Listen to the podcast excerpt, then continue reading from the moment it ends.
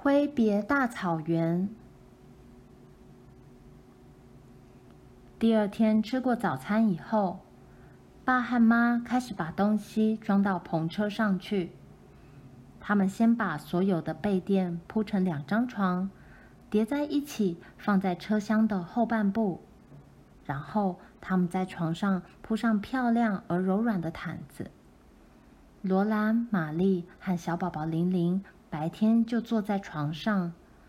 到了晚上，上面那一张床就移下来铺在车厢前面，爸和妈就睡在上面，玛丽和罗兰则睡放在原位下面的那一张床。接着，爸把墙上的小橱柜拿下来，妈把食物和餐具包好，爸把小橱柜放在马车前座下面，橱柜前面放了一包玉米。这是马的粮食。这样子，我们的脚也有地方摆了。卡洛琳，爸对妈说：“妈用毯子做成两个袋子，里面放了他们所有的衣服。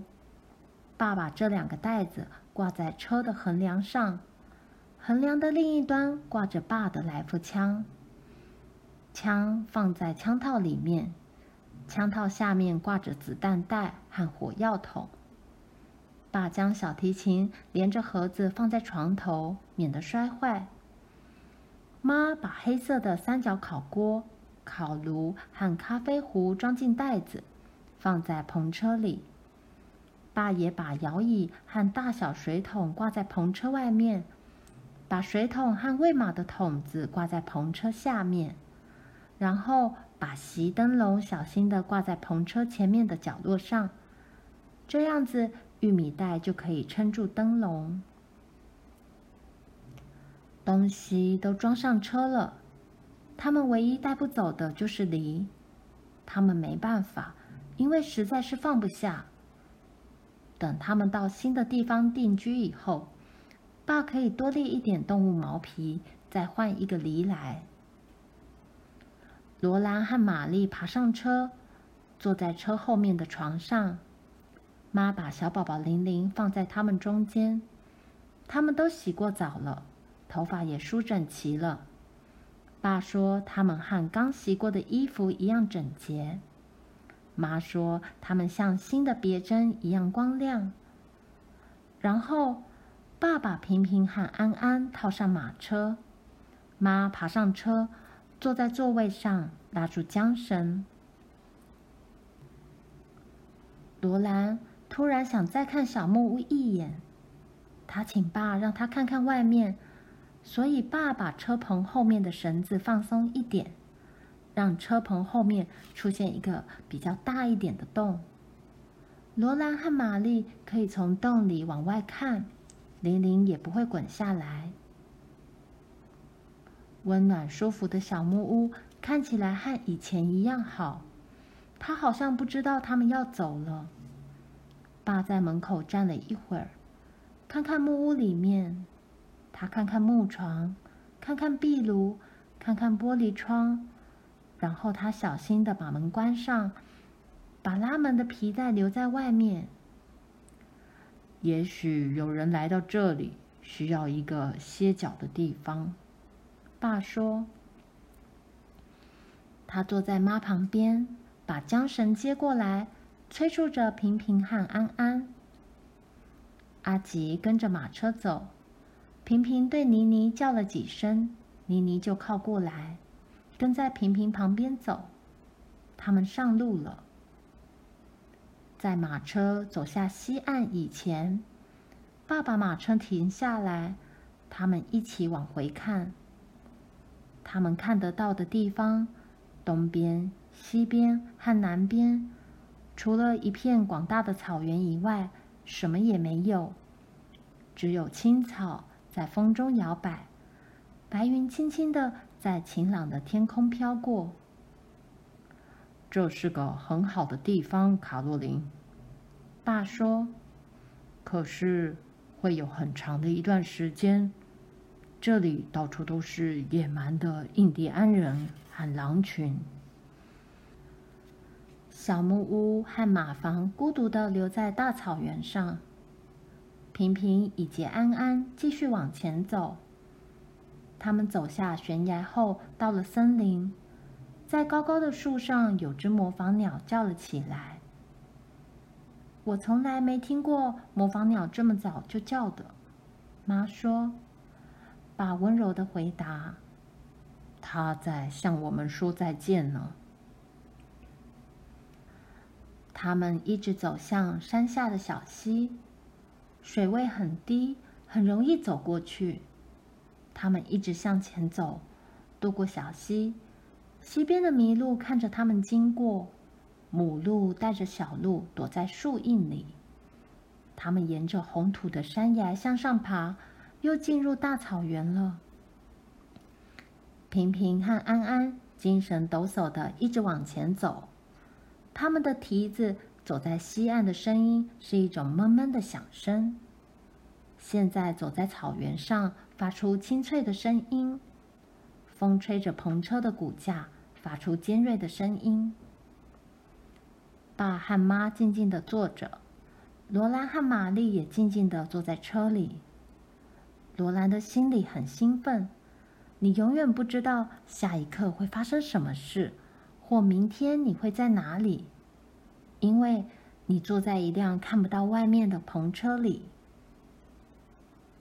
到了中午，爸把篷车停在一口小泉水附近，让马吃东西、喝水和休息。这口泉水到了夏天就会干掉，可是现在水还很多。妈从食物箱里拿出冷的玉米饼和肉。他们坐在干净的草地上吃午餐，篷车帮他们遮住太阳。他们也喝了一些泉水。罗兰和玛丽在草地上跑来跑去，摘摘野花。妈把食物箱清理干净。爸把平平和安安再套上马车，然后他们又在草原上走了很久，除了摇摆的长草。晴朗的天空和马车的轨迹以外，什么也看不到。常常有兔子跳起来，有时候一只野鸡妈妈带着小鸡匆匆跑走，消失在草丛之中。玲玲一直在睡觉。玛丽和罗兰快要睡着的时候，听到爸说：“那边有点不对劲。”罗兰跳起来。他看到前面有一个小小的、浅色的凸起来的东西，他看不出来有什么不对劲。哪里？他问爸。那边。爸说，头向前面点了一下，现在不动了。罗兰没再说话，他一直向前看，才知道那个涂出来的东西是辆篷车。他们渐渐靠近篷车。篷车前面没马，车就停着不动。马车前面有片黑黑的什么？原来那是一个男人和一个女人坐在车子前面的横木上。他们低着头坐在那里。当平平和安安走到面前的时候，才把头抬起来。怎么了？你们的马呢？爸问。我不知道。那个男人说：“昨天晚上我把他们绑在马车上，今天早上就不见了。有人把绳子切断，把马偷走了。你们的狗呢？”爸说：“我们没狗。”那个男人说：“阿吉待在篷车下面，他不叫，也没跑出来。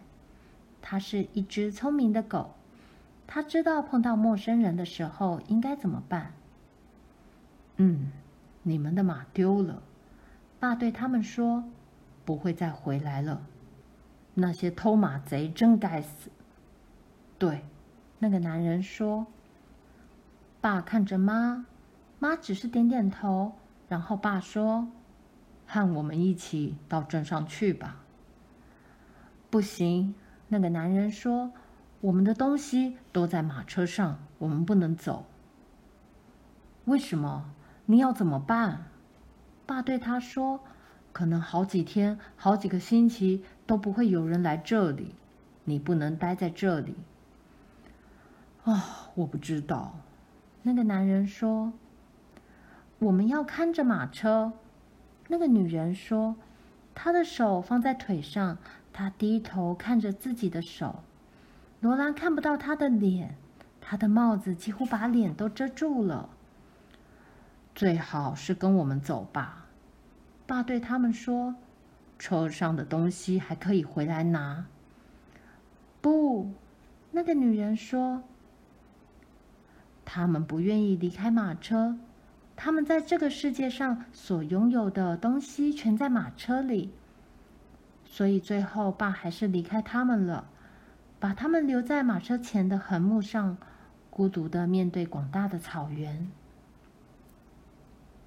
爸自言自语的说：“他们真是没经验的软脚蟹，所有的东西都带着，却没狗来看着。”自己也没看好，竟然用绳子来绑马。爸哼了一声，又说了一次：“软脚蟹，像他们这样，实在不应该渡过密西西比河的。”查尔斯，他们会怎么样？妈问他。小镇上有军人，爸说：“我去告诉队长，他会派人来把他们接到镇上去。”他们应该能够撑到那个时候。幸好他们遇到我们，否则不知道什么时候才会被人发现。罗兰一直看着那辆寂寞的篷车，到后来，它变得像草原上一个小土点，然后它变成一个小点，然后就不见了。那天下午，他们又走了一段很长的路。没有再遇到任何人。太阳快下山的时候，爸停在一口井旁。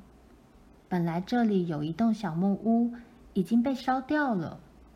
井里有很多干净的水。罗兰和玛丽捡了烧了一半的木柴来生火。爸把马解下来，让他们喝水，又把他们系在铁桩上。让他们在以绳子为半径的圈圈内吃草。然后，爸把马车座位卸下来，把食物箱拿出来，火已经生好了。妈开始做晚餐。每一件事都和他们盖好小木屋以前一样。爸妈和玲玲坐在椅子上，玛丽和罗兰坐在马车前面的横木上。他们吃了一顿很好的晚餐，热腾腾的。平平安安和妮妮也吃了许多新鲜的嫩草。罗兰留了一些食物给阿吉，阿吉通常等大家吃完了才吃。太阳从西边下山了，该准备过夜了。爸把平平和安安牵到篷车后面饲料箱旁边拴好。他把妮妮绑在车旁，喂他们吃玉米，然后坐在萤火旁抽烟斗。妈帮玛丽和罗兰把棉被盖好，把小玲玲放在身边。妈靠着爸坐在萤火边上，爸把小提琴拿出来，开始拉奏一些曲子。哦，苏珊娜，请别为我哭泣。